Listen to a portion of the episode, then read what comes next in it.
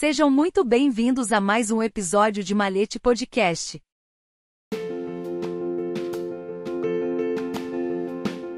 Em 30 de maio de 1431, Joana d'Arc foi executada sob acusações de heresia e feitiçaria. Na época, em uma tentativa de se distanciar de uma herege acusada de bruxaria, o rei francês Charles VII, que devia sua coroa a Joana e suas vitórias, não fez nenhuma tentativa de negociar a libertação dela. Depois ser entregue nas mãos do inimigo, Joana d'Arc foi julgada na fortaleza inglesa de Rouen por um tribunal eclesiástico composto por bispos ingleses. As 70 acusações contra ela variavam de feitiçaria a roubo de cavalos, mas em maio de 1431 haviam sido reduzidas a apenas 12, a maioria relacionada ao uso de roupas masculinas. Foi oferecido a ela prisão perpétua em troca de uma admissão de culpa, e Joana assinou um documento confessando seus supostos pecados, negando que alguma vez tivesse recebido orientação divina e prometendo mudar seus hábitos de vestimenta. Tem sido especulado que, como Joana era analfabeta, ela nunca soube o que assinou. Vários dias depois, devido a ameaças de violência ou estupro de seus guardas, ela colocou seu traje masculino de volta e disse aos seus juízes que as vozes que falavam com ela reapareceram. Isso foi o suficiente para seus inimigos conseguirem finalmente destruí-la e os bispos a entregaram aos ingleses para ser queimada. Em 29 de maio de 1431, o tribunal anunciou que Joana d'Arc era culpada de heresia.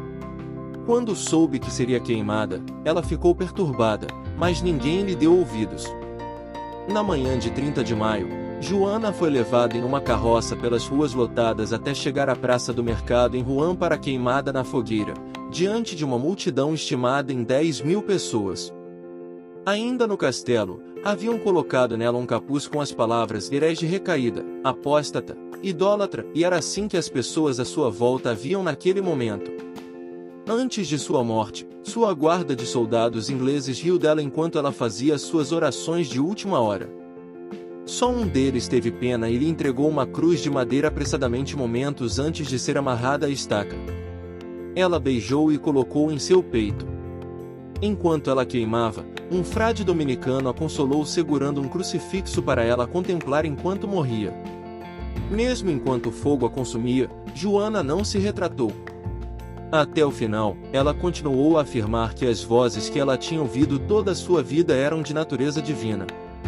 Ela morreu clamando por ajuda aos seus três santos favoritos enquanto queimava. Suas últimas palavras foram um coro: Jesus, Jesus, Jesus.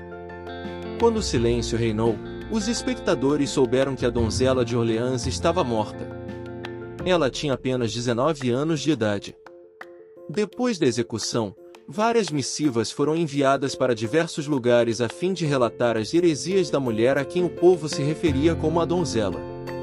Essas cartas descreviam os acontecimentos do julgamento, afirmando que o mesmo havia sido conduzido pela Santa Madre Igreja com grande solenidade e dignidade confiável, para a honra de Deus e a sadia edificação do povo. Havia necessidade disso porque, dado o fato que os relatos sobre as façanhas de Joana se espalharam quase pelo mundo inteiro, era necessário que seu justo castigo fosse publicado da mesma maneira, para alertar os fiéis dos perigos dos falsos profetas. Mas todos seus esforços para validar a execução dela foram em vão. Após sua morte, a lenda em torno de Joana crescia. O carrasco afirmava que o coração dela resistira às chamas e fora encontrado intacto entre as cinzas. Dizem que o mesmo Carrasco confessou a seus amigos e familiares que temia ser condenado eternamente por queimar uma mulher santa. Todos os anos eram realizadas celebrações na cidade de Orleans para comemorar a libertação da mesma pela donzela. Em Paris, por outro lado, o nome de Joana permanecia como um espectro rondando a figura do rei.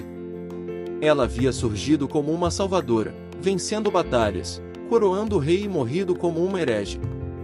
Isso era um problema para Charles VII, afinal, se veredito de heresia permanecesse, então ele devia sua coroa a forças demoníacas e não às bençãos dos céus, algo que seria inaceitável para a França, cujos reis sempre foram denominados de os mais cristãos. Assim, em 1450, Charles VII finalmente decidiu começar o trabalho de restaurar a imagem de Joana. Ele declarou que, há muito tempo atrás, Joana, a donzela, foi levada e aprisionada por nossos velhos inimigos e adversários, os ingleses, e trazida para a cidade de Rouen. Ela foi julgada por pessoas que haviam sido escolhidas por eles e recebido deles essa tarefa, e durante o julgamento vários erros e abusos foram cometidos, de tal modo que, por meio desse julgamento e pelo grande ódio que nosso inimigo tinha contra ela, fizeram-na morrer muito cruelmente, iniquamente contra a razão. Dessa forma, um novo processo começou e o mesmo duraria cinco anos, com alegações de que sua condenação havia sido feita unicamente pelos ingleses e visto que eles tinham interesses óbvios em destruí-la, deveria ser retificado de forma injusta. Por fim, 25 anos depois da execução, em uma esplêndida cerimônia na principal catedral de Paris, todas as acusações contra Joana d'Arc foram retiradas.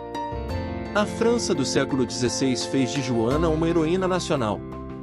Os homens dos séculos subsequentes levaram sua história para suas peças e poemas e sua imagem para suas estátuas. Ela acabaria por se tornar o espírito da França, a donzela, a guerreira sagrada, o símbolo republicano e napoleônico de resistência contra a oposição inglesa e para todos aqueles que protegeriam a França da dominação estrangeira.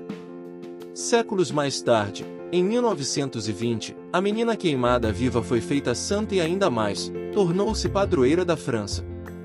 A vida de Joana d'Arc é uma das mais bem documentadas de sua era. Isto é especialmente notável quando se considera que ela não era uma aristocrata, e sim, uma jovem camponesa. Isso é, de fato, uma das maiores ironias da história, pois esses documentos são oriundos em grande parte dos registros mantidos pelos mesmos indivíduos que tentaram a todo custo apagar seu nome da história.